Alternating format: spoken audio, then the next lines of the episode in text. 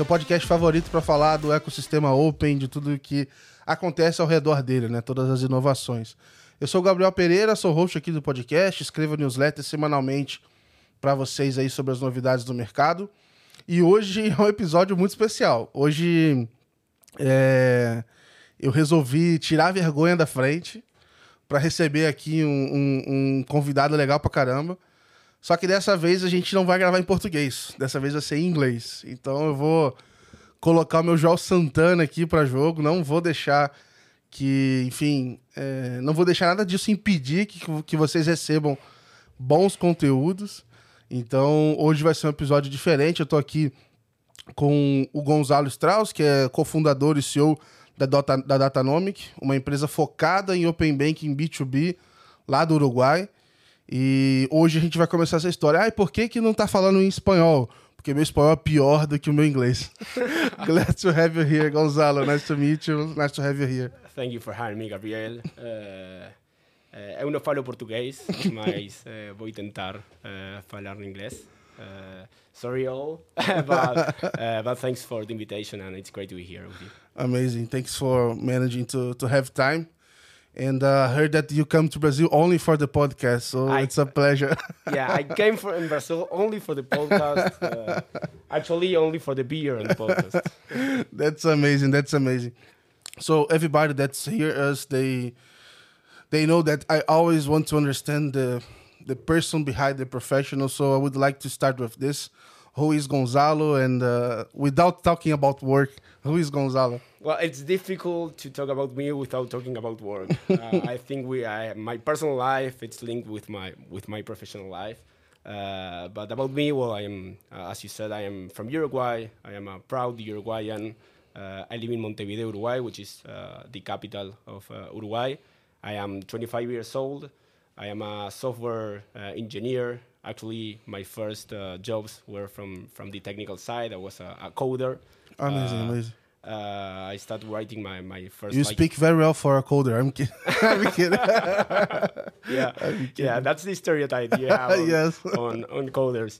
Uh, but actually, um, yes, maybe it's something about me. Um, I, I lived my, my entire life in, in Uruguay. Uh, I never thought of uh, actually studying uh, coding or studying software engineering. After high school, I lived one year in Israel, and in Israel, I had one friend that was all the time uh, trying to persuade me to, to study science. Yeah. Uh, I was very bad on, on, on math and on, on physics and on chemics. So I don't know why I why I chose uh, to study uh, programming or, or, software engineering, but it was a great choice after all. Uh, so after I returned to uh, to Uruguay, I started studying software engineering, and I think there are two uh, two reasons uh, for people on choosing to study programming or software engineering. The first one is because they love math, because yeah. they want to study science, but they don't want to study only uh, theoretical science, you know, only study math.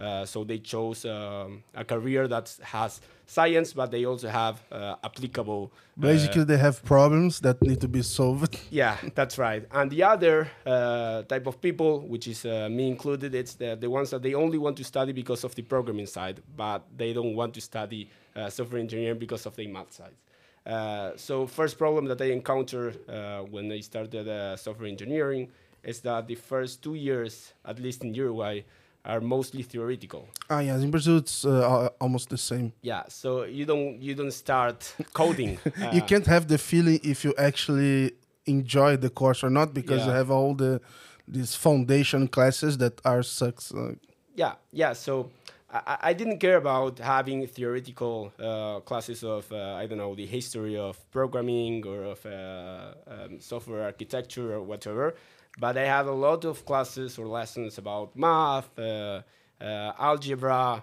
uh, calculus, and of course, uh, my passion, or I, I wanted to find out if my passion was the programming side. So uh, if I wanted to prove that, uh, I was going to go two years without really understanding if it was my, my actual fit for me. so when I was in my second year of degree, uh, I decided that the only way on understanding if uh, if I was actually good on the on the programming side, on the coding side, was working. Uh, lucky for the people that started uh, working on, on software engineering. It's not that if you are a lawyer or a doctor, you can start uh, working on a on a tech company yes. uh, very from the beginning without it, having. Uh, actually, even if you're not in college, you can start as well. So. Even if you're not in college, uh, if you want to start uh, learning from YouTube or from any any digital or online uh, lesson, you can start doing it. so I had a friend in university. He was working in a company called AstroPay at that time um, of course, um, I didn't have a full time uh, option, uh, so I needed to work three, four hours uh, a day.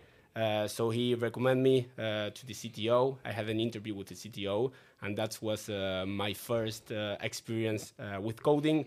I actually say that AstroPay was my real university. I, I, started learning more and more programming stuff from the AstroPay experience rather than from the university one.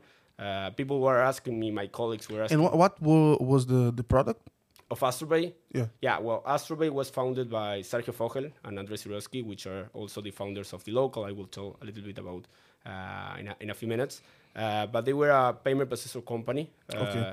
Uh, actually, very focused on, on emerging markets, uh, Latam as their, as their main market, and Brazil as their as their uh, biggest biggest uh, market. So they had a digital wallet, or with uh, where they were offering a prepaid voucher, uh, so people could pay with this uh, prepaid voucher for getting uh, online services from global companies.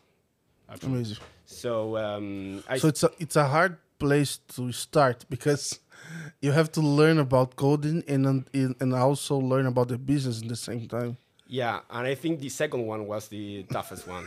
Actually, I I remember that my first uh, my first days on AstroPay were chaotic for me. I was uh, I was living with with my parents uh, at that time, and and I was arriving at home at six, seven p.m. and I was I wanted to cry because I didn't understand nothing. I didn't I didn't know how to program. I didn't know how to the business uh, the business and and I think it took me something like five to six months to really understand the business uh, behind AstroPay and why was uh, so amazing and why it was having a lot of traction in in, in markets. But um, that I think that was uh, one of my my biggest and um, best choices because um, I could work in a place where it was not only a software factory. I was I didn't only learn how to code.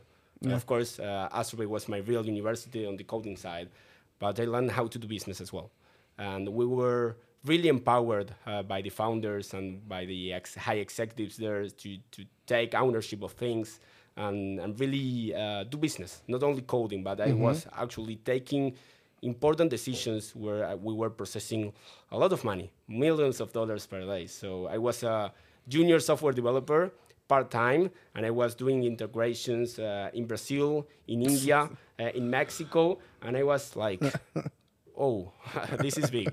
Yeah. It's a mix of like um, I don't know of courage, like uh, people that are giving you responsibility and make you like uh, take the ownership. In the other hand, in the same time, I think the people are crazy to do this kind of thing because it's. Uh, I think it was unconscious. I, I was I was kind of naive. I didn't. I really. I, I, I really didn't understand uh, the the ownership that I was uh, given. Uh, only after I lost a lot of money because of some bug or some uh, uh, some mistake on on the coding, but uh, that that was one of the great things I think, and, and it really made me uh, make better. And, and it's not just was uh, on me; it was on everyone. Mm-hmm. And for how long did you work with them? Well, I worked uh, in AstroPay uh, actually uh, until I started doing uh, Datanomik. Oh, okay. But I have to maybe give you some context on, on AstroPay and how Datanomik was actually built. Uh, so as I told you, AstroPay was founded in 2009 by, by Sergio Fogel and Andres Sirotsky. Uh, both of them are uh, Uruguayan serial entrepreneurs. They have uh, made a lot of um, uh, startups, and AstroPay was one of their first uh, successful companies. Amazing. so Uh, they started in 2009, and in 2015, uh, there was another company uh, called dLocal uh, that span out uh, from AstroPay. So for the people that didn't know, um, dLocal, the local is right now the first uh, uh Uruguayan unicorn uh, company. That uh, means that they, they are worth more than $1 billion. They went public last year in NASDAQ, which was also the first public Uruguayan ah, company oh, listed in NASDAQ. And they are also a payment processor company for emerging markets, but for it's they are B2B. Astropay it's uh, B2C and dLocal it's uh, B2B. B2B. They okay. they target uh, e-commerce clients and they have the biggest clients in the world. They have Amazon, Uber, Spotify, Netflix, and all the big ones are processing transactions Hard. with dLocal for Africa, for India, for America, and actually for any kind of uh, emerging markets. So huge responsibility in processing all those yeah purchases. And actually, dLocal was is a great success, and every Uruguayan is inspired uh, by by dLocal story. It's it's it's kind of unique uh, because right now we are used to. Um, it's not because, uh, as I'm understanding here, dLocal is not only a huge company, but it's a global company. It's uh yes, every Uruguayan company that succeeds, it's a global company. Uh, why? Because Uruguay, it's it can be a unicorn only in Uruguay. No, no, uh, without any doubt. I, I, would like to say yes, but uh, um, and you can see that as a disadvantage. But I see what is the size advantage. of population? Three million people. So uh, how many people you have in São Paulo? So only in the city, I, I think it's like. I don't know, 20, 10, 20, I, knowing the all the the cities around São Paulo, I know that's 20. If yeah. you if you take like Guarulhos and everyone that comes here to work. Yeah. So uh, we have m- nine million cows and three million people in Uruguay. so we have three cows. You don't need more cows right now. Yeah. That's why we eat a lot of meat. uh, but yes, Uruguay it's a it's a very small country. Uh, we are 3 million people. In Montevideo, the capital, lives uh, half of the population, so it's very concentrated in, uh, in Montevideo. And of course, uh, um, entrepreneurs and people that want to build companies in Uruguay, they start uh, building them uh, with their global vision. Not because they don't love Uruguay. We all, I think, we are all proud of, of what we are building in Uruguay, and we have a an even better ecosystem uh, through uh, through the time. but it's not enough for us. we need to think on going to Brazil, on going to other parts of Latam, or even at least Latam. Worldwide. At yeah. least Latam. so, but it's an advantage because um, opposite to, for example, Brazilian companies, because Brazil it's almost a continent, right? It's yeah. a, it's a, a, a, huge, huge uh, country there are a lot of companies. I would say most of the Brazilian companies stay just in Brazil. They don't need. Actually, we have a lot of we have a lot of companies that are kind of local because they work really well in São Paulo and Rio de Janeiro, and they are not going to all places in Brazil. Yeah, and so you, you have to prepare expansion inside Brazil because it's uh, really huge. Yeah, and the difference you were saying, can you build a unicorn just in Uruguay? No, we can't. But you may build a unicorn just in Minas Gerais, right? In, in Santa Catarina. You don't even need to build a, a Brazilian uh, hopelessing company. You can uh, just start uh, operating in a state, a big state in, in Brazil, in São Paulo, in Rio. In São Paulo, I think it's true. Actually, I'm not sure. Uh, maybe I'm I'm telling something that's not true, but I'm pretty sure that Daki which is the ultra fast delivery. Yeah. They became unicorn in, in, less than a year, and I think they were operating only in São Paulo, maybe in Rio, but not more than this, you know. Yeah, and and and and, and, and that that doesn't mean they are not ambitious enough, uh, but they aren't forced to expand to other parts, and it's okay. It's, uh, yeah. it's how their uh, their culture is uh, it's built, but for Uruguayans, we need to start thinking on on expanding our company to uh, to Latam and to many places. So we are less scared on doing that as well. Yeah. Uh, Brazilian companies that want to expand, they they see it as something that it's anti-natural, right? Uh, it's, uh, it's something that it's an option for them. For us, it's not an option. Actually, it's something mandatory. Nowadays, we are seeing more like uh, expansions from from other guys. So I remember like, of course, I have a lot of guys like TOTVS and and other guys like this. But if you see one that I remember right now, I think Gympass. Yeah. They they have a good presence outside Brazil. Nubank, of course, going to Mexico and have other guys doing the same. And I think it's interesting, especially because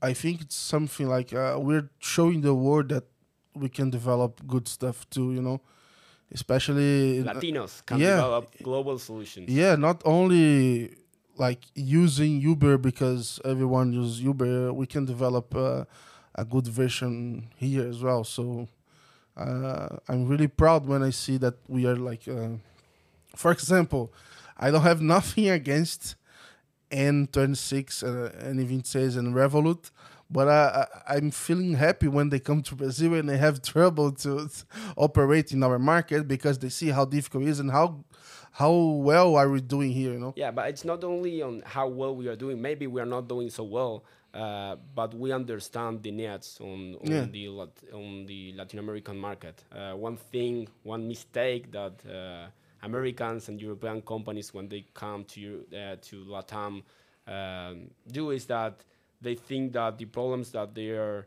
uh, used to face in the U.S. or in Europe, because they work there, will work in Latam, and that's not true at all. But the other way around for uh, Latin American companies, right? Yeah. Uh, uh, when dLocal started um, processing payments in Brazil, and they did really well, and they, they needed to expand to Africa, one of the big mistakes was um, um, thinking as something obvious that the way that we were processing payments in Brazil would work in Africa, but it's totally uh, different because yeah. The people uh, were born different. The payment methods are different. The use cases are different. But to be um, honest, in these cases, I know that when you look back, you say it was obvious that wouldn't be the same. But in the moment that you, you made the decision, it's not clear what is different. So sometimes, even though you know that it's not the same as Brazil, you don't know how what you have to change to adapt to Africa, but, for example. But that's the definition of a startup. Uh, it's uh, embracing yeah. the uh, uncertainty, uh, yeah. right? Uh, so yes, we didn't have a clue on how uh, Africa was working, but we knew we Africa was having the same problem. Yeah. Maybe they didn't need the same solution, but they were facing the same problem. So we say, okay, let's execute it. That, that's an example. It's outdated, but I think into 2017, um, Itaú Unibanco used to have a super app that were really really huge, and then with a lot of discover, they they understood that the poor people didn't have an, enough sp- storage in their cell phones to use this uh, to this app, so they created an app light that was a shorter yeah. version. And this like you make the skyrocketing the downloads and engagement and, and everything. It's really like obvious right now but sometimes the difference between Sao Paulo and the countryside place from Sao Paulo or from other states in Brazil they have for example like uh, Banco do Brasil Caixa they have like a, a kind of uh, customer service in the river in, uh, in some communities in in, in a very uh, uh, remote places in Brazil. Yeah. So that's insane to imagine this how how this works. So we have to also uh, actually we have to continue to to listen to clients and and stuff like this. So yeah, yeah, it's uh, uh, it's totally true. But going back to to the, dLocal story, as I was saying, dLocal was born in in 2015. Um, and when I joined AstroPay, I joined AstroPay in 2017. Uh, uh, dLocal already existed. They were our little uh, baby sister uh, startup. They then uh, grew up, of course.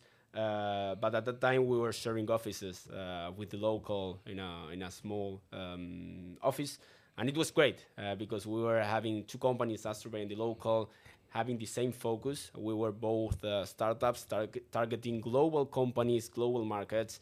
And that's what I was saying. I was not only coding, but understanding that we could be ambitious enough uh, to make amazing uh, companies in the future, you know? Uh, so local was one of the biggest and, and first uh, success on on Uruguayan's um, tech history. Uh, the other one is Pedido Ya, which I don't know if, uh, yeah, if, yeah. if, you know, which is this uh, uh grocery uh, startup. It was uh, before Rappi even. so um, it was one of the first um, examples of why Uruguay could be global and successful in, in, in, worldwide, right? Great, great. Um, so um, when I joined AstroPay, um, then I started getting promoted. Uh, I started leading some uh, technical teams. Um, actually, the integrations team, which was in charge of integrating to new payment methods and and um, actually acquires and gateways uh, throughout the world. So, take the example of Brazil, I was in charge of integrating Pix, integrating Boleto, integrating bank transfer, credit cards, and the same with Mexico with uh, SPEI, OXXO, CoDi, mm. and, and actually the same with India and net banking uh, uh, UPI. So one of the best and amazing things that I had from from AstroPay was the experience on the payment side. Uh, so I was working on, on, on the payments industry and on the fintech industry, and I really got to understand uh, why there were so many uh, payment methods. Right, there are so many payment methods right now in emerging markets, and and we needed to unify all those payment methods uh, to give a better user experience uh, to the users and give a better service, uh, of course, to our global customers, which were processing millions of transactions per day. Um, and that's what was my first real contact uh, with the fintech and payments industry, and I started understanding the pain of moving money from one side to another one. I can I can imagine how many like uh, friction or opportunities that start to pop up in your head while you, you were looking to all these uh, different methods and, and markets. And uh, what was the first time that you heard about open banking? It was in the middle of this, uh, because if you're talking about Pix and you're talking and at about that time, it, it, Pix didn't exist, so it was uh, even harder for us to move money in Brazil. so, for example, uh, what what was this first moment that you heard about open banking? Yeah, um, yeah, I would say um, it was last year. Uh, I didn't know about open banking uh, before. Um, we were uh, we were using open banking, or we were actually doing some stuff with open banking, but I didn't know it was open banking. Uh, so. Uh, there was a moment last year, uh, I think it was in, in March or in April, where in and actually in it started in AstroPay, we were having too many uh, bank accounts everywhere. In Brazil, we were having 120 Caixa bank accounts, 100 Banco Brasil, 80 Bradescos, uh, Santander, Itaú, uh, because we're mo moving a lot, a lot, a lot of money, uh, and uh, we need to have redundancy, and, and, and, and it was not scalable. Why? Because the only way to access to that banking information was manual. And we were maybe handling 500 bank accounts. So you had this pain in, in your company? In our So company. in order to process all the payments, you have to open a lot of different bank accounts? Yeah. So maybe when I joined AstroPay in 2017, this was not a big problem. Why? Because our volumes uh, were not the same ones on on the. In but you pay someone to be there only doing the, all this stuff. Yes, and not only for reconciliation but actually we were moving the money. a payments company so it was for any kind of process uh, that was going on on the company. From the reconciliation side of course but from the treasury one from the support one uh, from the settlements expatriation support any kind of uh, operation that needed financial data uh, was relying on on our banking data right? So um, actually getting that access to the data was our core, and it was in danger. It was in total danger because we're having first five people logging in into each of the home bankings to download bank statements, then 10, then 15, then 20. And we, I think we reached something like 30, 35 people oh with their only job of going into each of the home bankings and download uh, the data and then proceed with the with the financial processes. And I used to say that they were banana ticketers, right? Okay, just uh, okay. Yeah, yeah. Here. uh, they, they, they were banana ticketers in the way that they, their only job was uh, actually um, logging into each of the home bankings and, and get the bank extracts to proceed with the with the financial process. So it was not only unscalable, it was totally inefficient, unproductive, and prone to human error. It's a huge uh, huge risk. I can imagine how how funny it would be to make a conciliation. That, for example, I don't know where can I find 10 million in payments? where where I can find this? It was impossible, and and, and users were paying um, uh, to all of our bank accounts sometimes with a lot of mistakes. Instead of paying uh, 500 reales, they were paying 50 reales because they forgot a zero, or they or if they had to pay 50 reales, they were paying 500 reales. So it was very difficult for us to reconcile all those movements and, and keep our treasury uh, up to date. Uh, if someone asked for reimbursement, for example, it was impossible to identify the movement. So um, we were receiving a lot of movements that were totally unidentified, and it was really difficult for all of our staff uh, to keep our operation steady. But the worst thing of all is that we were assuming that we were having a lot of uh, losses because of that. It was part of our cost of operation.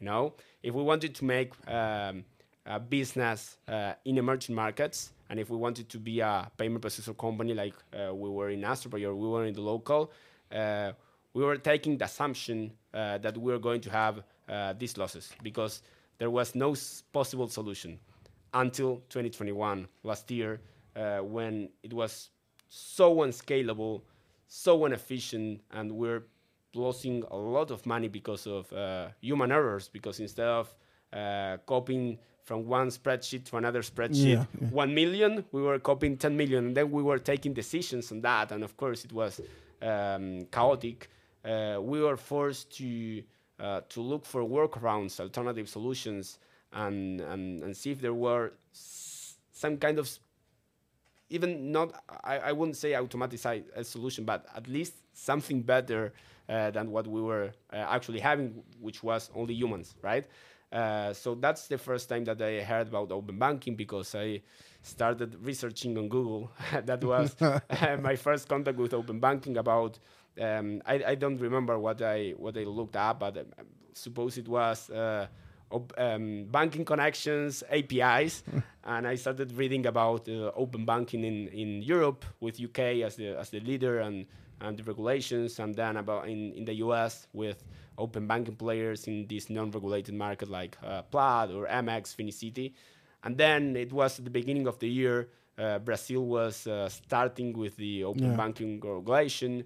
Uh, so I started reading some staff, uh, mostly from Brazil, and some players that were starting to do some basic stuff on open banking. And and when I when I read that, I remember that uh, after doing that research, I I um, contact, reached out to my boss, which was the CEO of Astropay, and I told him, hey, I think I, I found the solution. I think I, uh, we have our solution, which is open banking. And Amazing. that's where we started uh, all the journey. And from finding a solution for a problem that uh, from a company that you are working and going to create your own company to develop something like this, uh, how was the path to decide to create Datanomik? yeah so of course at the time i, wa- I was i was not um, um, on the on the technical teams. I was on the product side. I was uh, in charge of, of the product team in Astropay um, and um, spoiler we were not thinking on creating a company we were just thinking on uh, finding a solution to an internal problem that we were facing uh, in Astropay in our company actually this uh, a, a, well-known playbook. That, yeah. that happens with a lot of a people. lot of great companies yeah. uh, succeeded because it was uh, totally natural, right? Yeah. They found a problem, they solved it, and then they found out that especially for B two B. Yeah, especially for B two B. Uh, so that was it happened to us. We we were a company with enterprise requirements, enterprise needs, and we needed, of course, uh, enterprise solutions. And one thing with open banking, when I started researching on I'm reading about a team control layer and all these open banking European players, and then the the, the same ones in, in the US, and then the first uh, companies in, in Latam, they were all focused on the B2C side, right, on the consumer side. Uh, they were trying to give consumers the benefits of open banking for KYC, for credit, for personal finance management solutions. And we were a company with uh, um, company business bank accounts with business requirements, and none of those solutions uh, were useful for us. Actually, if you see, for example, nowadays, companies that need this kind of uh, solution, they used to build their own APIs. Yeah. And this is basically for very, very large companies. And if anyone's in the middle of that, they don't have uh, the same solution. Especially if they had so they have like a such a specific need as like uh, payment processing, like yeah, like like in AstroPay. Uh, so when we saw that there was no uh, suitable solution for what we were needing, we say, okay, we have a, an amazing uh, tech team. Why don't we start uh, building this uh, internal product in house? Uh, and that's what we started doing uh, with. within, I think it was like two months, three, two to three months, we created an MVP for Brazil. We started with connections with Caixa, uh, then with Bradesco, then with Banco Brazil, and and we got to the point that we were processing 90 to 95 percent of our movements through our open banking solution, with uh, the thesis of um, people, our users, our our teams, internal teams shouldn't enter uh, home bankings again. That was our premise, and we were actually achieving that in just a little time in two in two months three months it was uh, basically uh, you were like uh, you type your credentials in your solution and then you go there and take all the information try to conciliate yeah uh, yeah that was and was not only for reconciliation but was actually for um, all the different processes that uh, were relying on financial information. For example support. Our support teams that um, were actually um, getting the claims for the users because they were paying uh, and we, did, we, we, weren't delivering uh, the service or the product and, and they were trying to identify uh, the movements they were doing it uh, through open banking.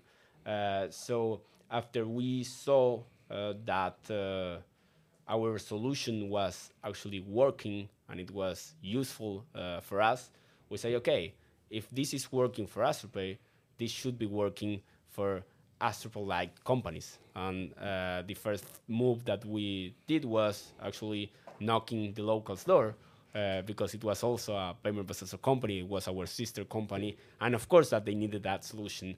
And that's where we started building kind of a internal solution, but not only for AstroPay, actually for our our sister company as well. Um, and then, uh, of course, I, I started being obsessed uh, with with open banking uh, and obsessed about the potential of our solution because I believe that these kind of solutions were not only useful for um, financial companies uh, that were really hardcore, like AstroPay or dLocal, uh, but they were useful for companies that they were not even tech or they were not even financial related companies, uh, but they were struggling uh, with financial access uh, to information. So that's where um, I think it was in October last year. I I pitched uh, Sergio, uh, uh, Sergio Fogel, the founder of dLocal and AstroPay, and I told him, "Look, Sergio, uh, we have built uh, this MVP. it's working great. We have been achieving these results A, B, or C. I think we should be focusing on this product as well." As, as, as, as some vertical, as some business unit from our our business. And Sergio replied me, look, Gonzalo, uh, this is not an MVP. You can remove the M. You already have a product because you already have a, a happy customer, which was AstroPay. And I think that we should uh, think uh, bigger than just a product. We should uh, start a company uh, on this. And that's where uh, the idea of building Datanomik started. Then, in just a few weeks, we, we we reach out to Andreessen Horowitz, uh, which is one of the, if not uh, the biggest yes, nowadays. Uh, um, yeah, uh, venture capital uh, from the US, uh, and in just a few weeks we got term sheet and we and we got a six million seed uh, round uh, for a company that didn't exist. Amazing. Uh, amazing. We Datanomik even didn't you, exist. you already you already has the had the, the name. No. By that time, no? I didn't have the name. Uh, it I, was like a to to be defined company. Yeah, I always say that I didn't have a pitch deck. You know, my my my pitch with uh, the a16z was showing the product that we were building internally, which was be better than actually having a pitch yes, deck without the product, you know. Yeah. But they started in the opposite way than most of the companies start. That it's having a pitch deck, but not actually. Yeah, definitely, it's a better way to yeah to start. Yeah, so that's where uh, Datanomik uh, started the journey with the mission of helping companies be, uh, to be close to the with with the mission of getting um, of uh, helping companies uh, get access uh, to financial information in a real time, faster, standardized way, uh, and that's where we uh, we started, of course, building from scratch a new solution Uh, that uh, was uh, suitable for this kind of company. And when you decide to create the Datanomik, and actually nowadays, do you have any kind of? Did you have any company that you can use as inspiration or benchmark? Because to be honest, I don't remember any company that is focusing on. I know that people have solutions for open banking for business, but I can tell you a name from someone that's looking only for this. Yeah, no, there there are no specific um, companies like Datanomik. That's why we we decided to create Datanomik on on a first instance because there were no companies with uh, with those requirements. Uh, but they will make some correction. Um, we we are not an open banking player.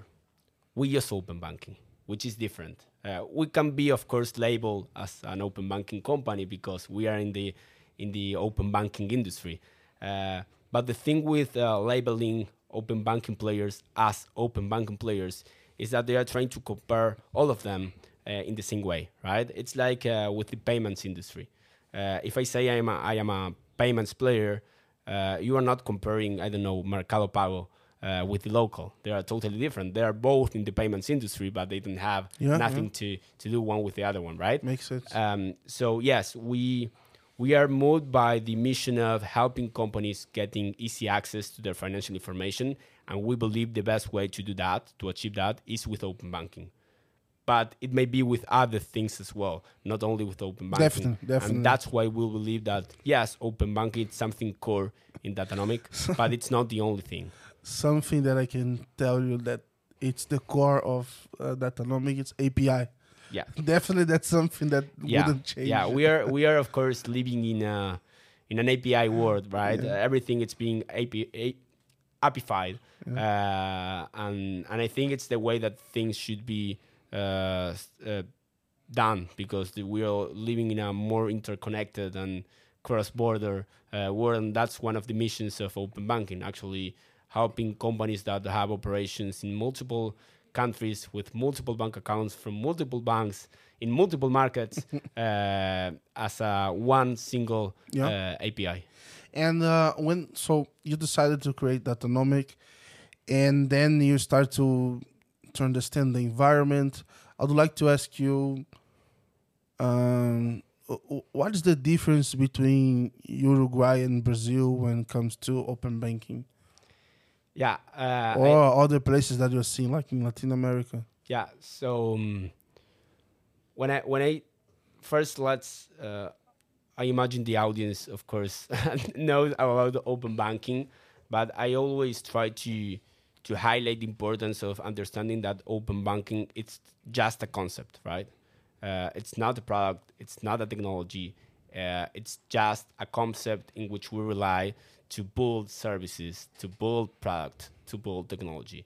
Uh, and when we speak about open banking, I speak in three different ways in terms of uh, regulation development, in terms of infrastructure development, and in terms of educational development.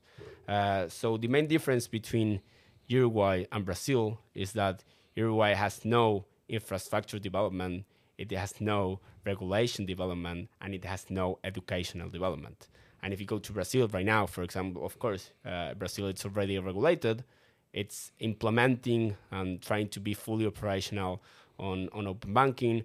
And because of that, the market is mostly educated and it's, and it's starting to understand uh, the benefits of open banking. So, but the non-regulated existed like uh, for a long time. So the non-regulated scenario existed uh, on the long, uh, yeah, for for a long time.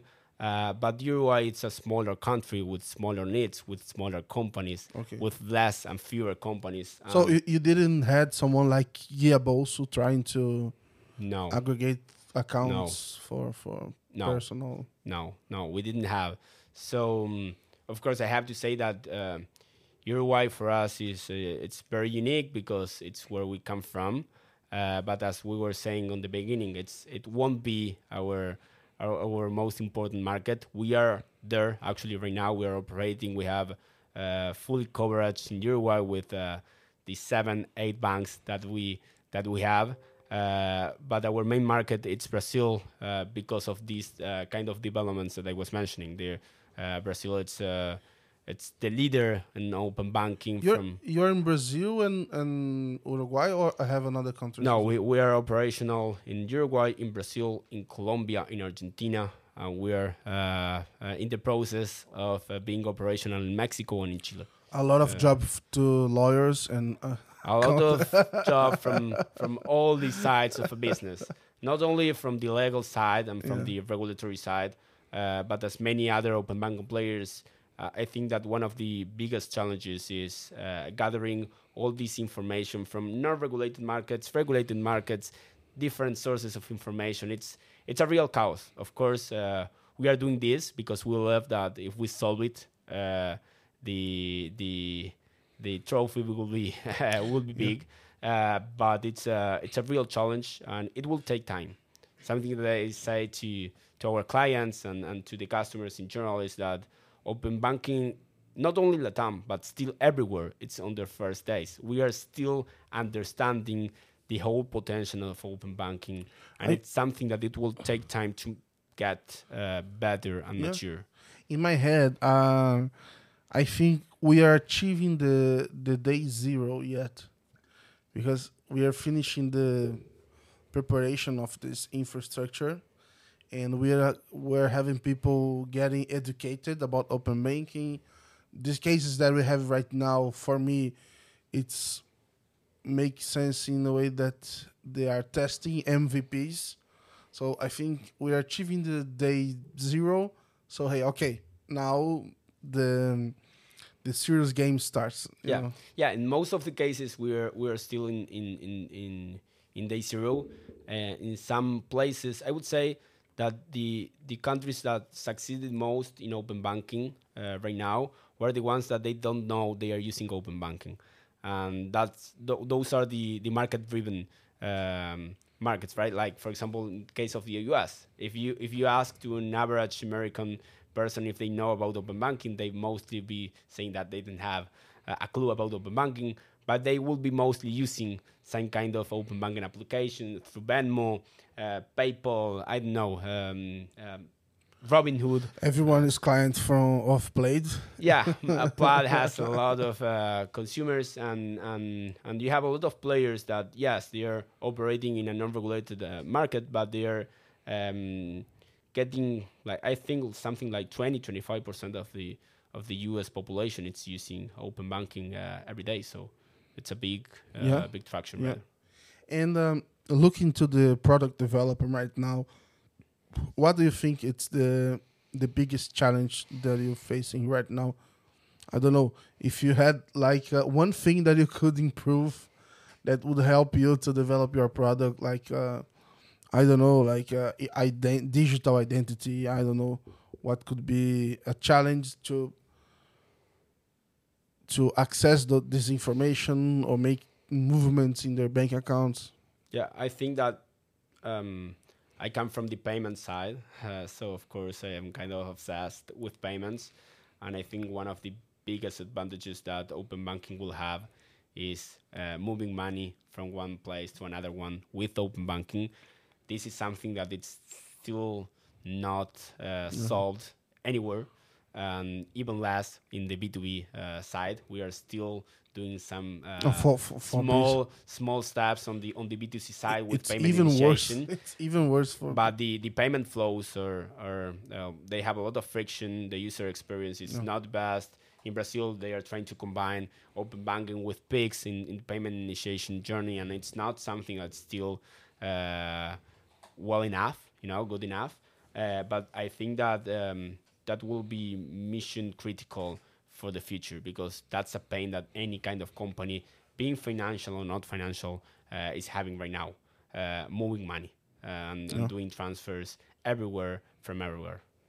And right now, what are the types of uh, customers that you have? Like you have larger ones, like uh, typical payment processors, or you're having like small ones as well. Yeah. So we started with payment processor companies, of course, like AstroPay and dLocal. Uh, but then it turned around that we realized that most of the companies that we were have that they were having this need were not from they were not payment processor companies at all, but they were not even financial. They were not even technological, uh, and that's where actually our solution kind of evolved because we started as an API first company and as an infrastructure company, but then it turned out that we were not only solving this for companies that were able to integrate to our APIs, but we were actually uh, offering this solution to construction companies, to energy companies, to utility companies, to travel agencies, to health companies that they didn't, they were not having uh, tech resources, they were not taking the time to integrate to our APIs, and that's where we developed our Business Gate platform, uh, which is a platform, a UI in which they can link all their bank accounts in just a few steps and start getting all the insights and financial position visibility uh, to run their operations and financial movements uh, in an easy way. Uh, so I like to say that um, Datanomik solutions are industry agnostic. Uh, we are moved by use cases, not by industries. Why? Because we believe that the use cases that construction companies, to take it as an example, um, they may have yes some specifications, but they have a, a global denominator with uh, a common denominator with uh, I don't know payment processor companies as well, and to uh, travel agencies as well, and Basically, retailers as well. If you if you go to the scenario that they have a, a lot of companies in different bank accounts, and they have to summarize everything and get give like intelligence for the customer service and also provide information for the accountant, also for the financial guy. Yeah, we we, we used to say that um, a potential customer for Datanomik should meet at least one of these five conditions: uh, have uh, multiple bank accounts, multiple banks, multiple markets, um, process high um, um, high uh, The volume of transactions. transactions and the frequency of those uh, transactions, right? So if they meet at least one of those conditions, they can be a clear uh, customer for Datanomik. Of course, uh, we have companies that they meet all of them, that uh, like the local AstroPay. We have companies that they just meet one condition, but it's very exaggerated in a way, and they really have their the need. Uh, but something in between, it's our average uh, customer, and um, when we try to measure uh, the size of the company, you ask, are we going through uh, enterprises or to SMEs? Um, we don't think that uh, the need of this um, of uh, this solution can be measured by the size of the company, but it's from the size of the use case. Yeah. We have small companies that because they really have the need because they are the core, they are uh, willing to pay a lot of money uh, because we are really solving uh, their daily tasks. And we have companies that they're really, really, really big, but they don't have uh, the the use case uh, uh, in a in a mature way. And in Brazil, um, how the things are going right now? You are here. Yeah, we are already here. Well, I'm I am in São Paulo right now, not only for for drinking the beer, uh, but yes, uh, of course, Brazil. It's a it's a country that we are uh, we really believe uh, it's it's it will be surely showing um, their neighborhoods like uh, Uruguay, Argentina, Mexico, Colombia the path uh, to achieve open banking. So that's why it's very important for the players in Brazil to succeed in Brazil because then uh, that will be the only way to succeed in other uh, parts of the regions. And not only in Latam. Uh, actually, one of the, the hot news right now is that the US is uh, trying to copy uh, the, yeah. the, the yeah. Brazilian PIX, and, yeah. and, and we are um, Brazilians are being taken as an example on, on the financial innovation.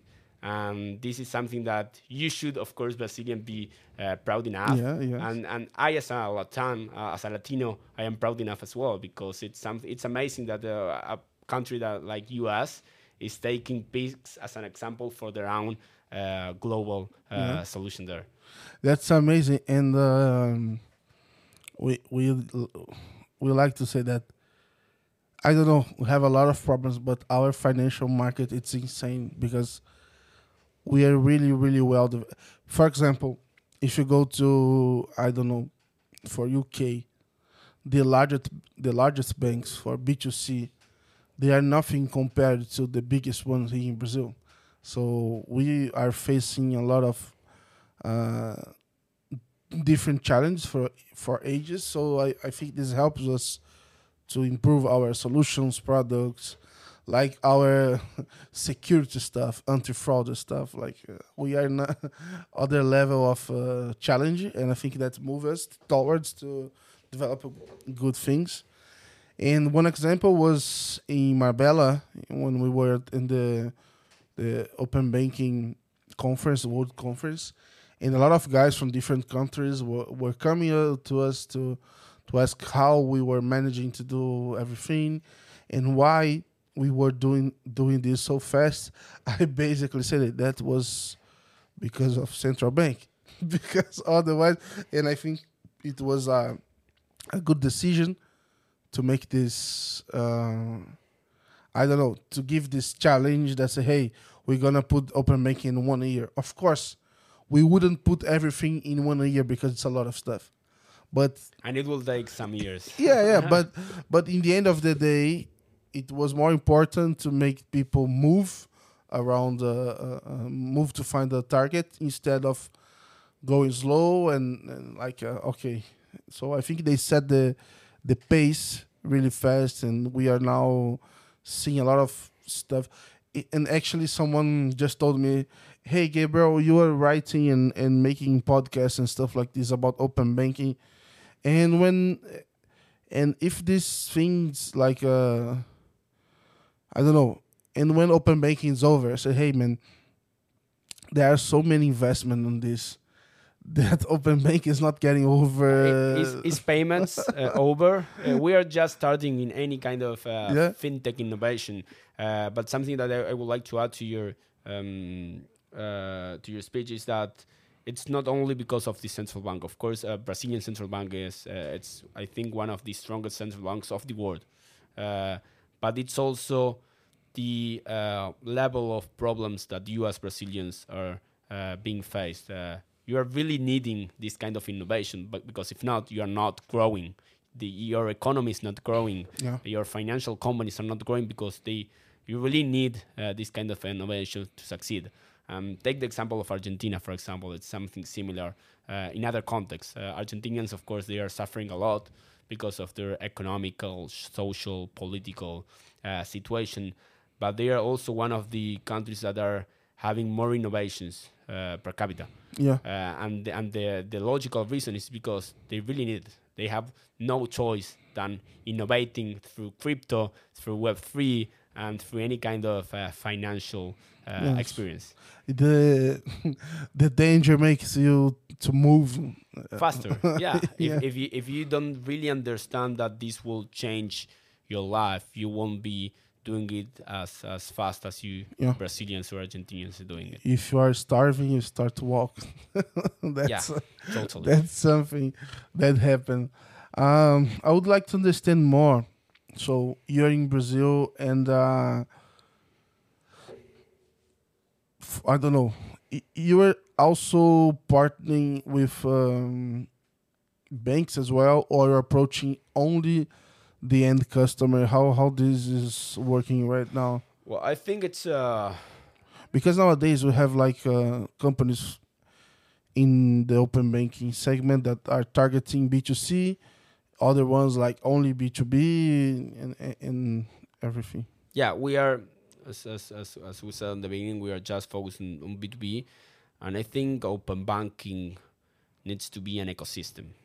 No, but for, ju- just to make clear, for example, you go you go to a bank to go to the your client that is it's a b2b2b or you go directly to to your client like you said the construction industry we have we have uh, both um, channels we okay. have uh, referral or distribution channels with uh, with banks for example with erps or with other accounting systems for example uh, but we also offer our own platform uh, directly to customers that's why we are not only um, an API company. We have our own platform without um, technical integration or technical efforts, and customers with uh, with uh, that they don't have those needs can start using our platform uh, in just a few steps. So depends on the on the use case, depends on the size and and leverage of the company. It's how we we go through them.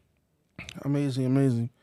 Actually, I, I, in my point of view, the regulated open banking for business is still I don't know. It doesn't exist. Yeah, in my opinion, it doesn't. it doesn't exist. But imagine that they exist. Do you think that could be a more reliable source for Datanomik, for example, or in terms of security, or I don't know. Of course, not only security, but I think uh, you have like security, you have like um, av- availability and stuff like this. You know. Yeah, um, you were you were asking me earlier uh, one of the biggest, which were the biggest challenges in Datanomik and I think, if not the biggest one, it's uh, the perception of security, not security itself, but the perception of security, and that's one of the biggest challenges in open banking in general, as an overall.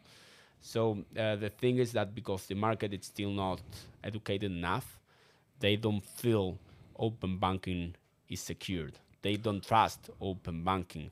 Why? Uh, because they were not used uh, to input uh, their banking credentials yes. in a place where it's not their bank.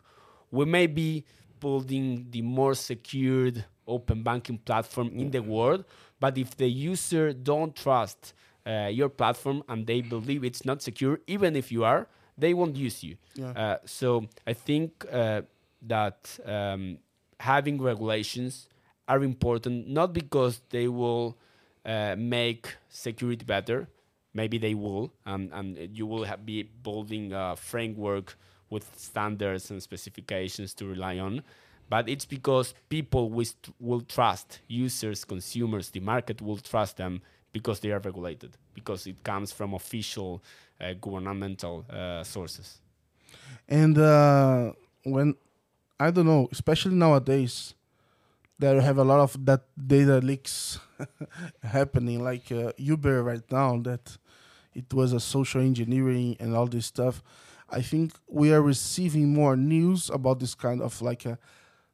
I, I don't know. They seem to be like a larger and larger data leaks, and uh, for people that are not in the middle of this um, environment of industry, like for an average person, I think I would be afraid that what they what people are doing with my data, the data is like uh, too light. I don't know. The the data is le- uh, like I don't know if Uber are not re- uh, reliable. Who is reliable? Yes, yes. Why I'm yeah. I'm putting well, my. I have I have bad news, uh, but I think that no one is exempt on, on data leaks, you know. Especially if it's social engineering. Like, uh, yeah. It's impossible. That's right. Uh, so, yes, I think that um, by being regulated, you can create a more secure framework um, and you can create at least the perception of better security. But even with regulation, there uh, you have, uh, maybe, of course, there are lower chances, but you will have chances of, of being leaked and, and, and, and being hacked uh, by, by specialized uh, hackers, right? Um, but um, as you say, I think we are still in the beginning on on open banking regulation. We are just seeing development on the B2C side. We are not having uh, a lot of stuff on the B2B side. Um, from Datanomik side, we can see it as an advantage for us uh, because we still have time to understand the market uh, better, yeah. Uh, to advance with our solutions, and and I think that I am pro regulation, uh, of course, because I think it's uh, mostly on these countries on Latam. We need regulation to force specific stakeholders to move faster, right? Yeah. And that's the case of Brazil.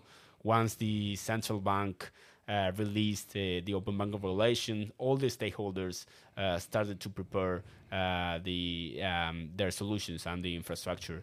And we, and I think we wouldn't have uh, open banking uh, if if not of the regulation.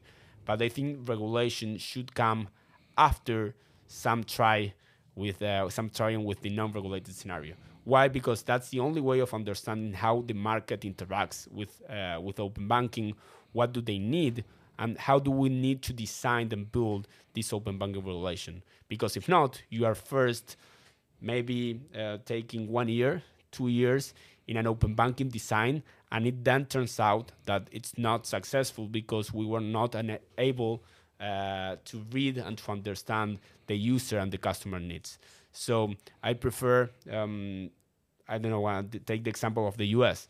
Uh, that they started as a non-regulated scenario. They are totally market-driven. You have amazing players like Plaid, MX, Finicity, Yodlee, and I could say uh, many more. And they are just now starting uh, to design an open banking regulation. But they fully understand uh, the US needs. They fully understand their customer needs because they are all uh, amazing companies. Uh, but it's companies. interesting because in Brazil, we had the opportunity to do this. We had a lot of companies. I, I, I wouldn't say a lot, but we had a few companies that were doing this. They were doing connections. They were doing like uh, screen scraping and stuff like this. Uh, they were connecting different bank accounts. Um, yeah, but it was too early for the Brazilian market. F- so, so for investments as well and the big banks they didn't want to hear uh, hear what they were saying because say I don't know this probably will drive more competition and I'm not sure if I want this right now so I won't put any effort to to help this so that's why I think we have this feeling that everything started right now but actually people are trying to do this for a long time you know so if you say like Guia Bolso, if you go to invest, if you go to investment, you have a lot of um, how do I say this in English? But when you have your all of your investments in one place, you have a lot of solutions like this working through ages, and now people say, hey. This is open bank. It's, oh, okay. So that's a brand new name for something yeah, but that was happening. You know. Yeah, of course. I think Guia Bolso and other open banking players that started a few years ago uh, and they fail, or we could say they actually they, they didn't succeed. Maybe they don't fail, but they didn't succeed because it was too early and because of other conditions.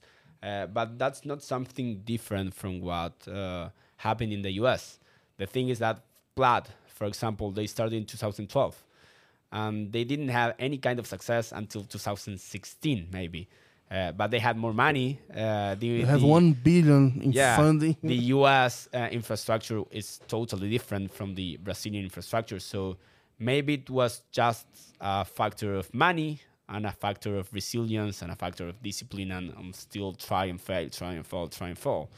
With Guia Bolso, it maybe they started different because they started as a B2C uh, yeah. player and, and, and, the personal finance management. Uh, but I think that the main reason is that they they they didn't have time. Um, Plaid had and money. yeah, and actually, for companies, is uh, it's not uh, difficult to find a lot of solutions that probably don't know that they are doing open banking, that they make this kind of bank account aggregation, and you just have to put an operator and password, and they are in somehow doing this behind the scenes. But you asked me uh, um, when was my first time that I heard about open banking, and I told you that my first time was last year, but we that but I was actually using open banking. Yeah, long time before a long time before that, and I. Uh, I, I, have a great relationship with uh, Ben Gleason, the, the, the founder of, of Guia Bolso, and he used to tell the same. Uh, they were developing open banking even before open banking existed, right? Yeah. Uh, yeah. The the term and the concept of open banking it's it's uh, totally recent, but uh, we are using automatizations and and as you were saying, screen scraping, and there are many companies that they are kind of trying to solve this problem in a very um, how, how can I say manual way, uh, but they are kind of succeeding. Uh, they have uh, uh, efficient processes, and they are using open banking. The thing is that they don't know they are using it. And uh, we are coming to an end here, and I would like to ask you about the future. So, um, 2030 how oh. how do you imagine that open banking i don't know where i be i will be in, in 2030 2013 it's a special year because uh, it's uh, 100 years from the first uh, football world cup. And hopefully hopefully it will be in uruguay and we will win again. But okay, uh, but yeah um, yeah 2030 it's in it's in eight years. I think that eight years it's a long time enough uh, to develop a lot of open banking stuff and innovation. I think that many of the use cases that we are thinking will succeed in the future uh, won't exist. Uh, um, they don't exist right now. You know, uh, yeah. like in the payments industry. Uh, but um, what I can say is that for open banking to succeed in, in 2030, it needs to meet uh, two conditions. The first one it's having an ecosystem, and I will go deeper on this one. And the second one be cross border. Uh, so on the first one, um, open banking it's really hard, really tough, really complex. It takes actually all the banks, fintechs, financial institutions, and the market as a whole to cooperate all together. And if we don't cooperate together, we won't have a successful open banking with regulations, with no regulations, with banks, with uh, without banks, with fintechs, without fintechs.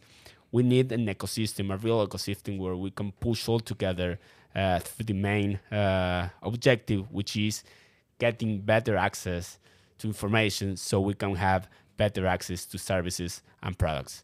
And on the second one, um, if we think about how open banking will be in the future, we ha- we cannot think about local open bankings, right? Specific open bankings. We cannot think about Brazilian open banking and the Mexican open banking and the US open banking and the um, UK open banking. Why? Because there are more and more companies that are being born global, what they call default global companies most of the companies right now are default global. They are from Uruguay, like Datanomik, but they are operating in Brazil, Mexico, Colombia. They have bank accounts in all of the countries, and they need to move money from the US to Mexico to Brazil to Uruguay to India to Africa.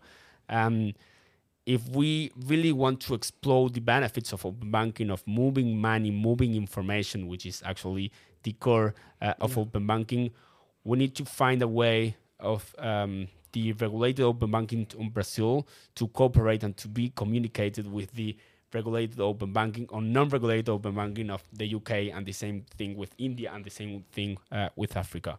Um, it will take time a lot because to achieve that, you need to have uh, enough infrastructure and development in each of the markets. And uh, it's a kind of uh,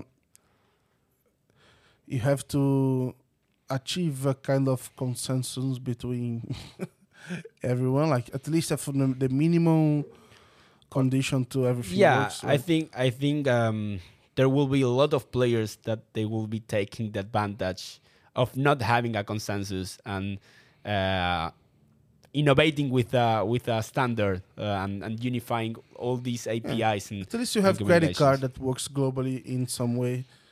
It's not impossible. Yeah. Uh, it will be complex. I think that in 2030 we'll be closer. We will be still in day, gonna, maybe not in day zero, but in day one. I'm gonna set up a reminder and I'm gonna message you in, in 2030. Yeah, hey. after we win the World Cup. okay, amazing.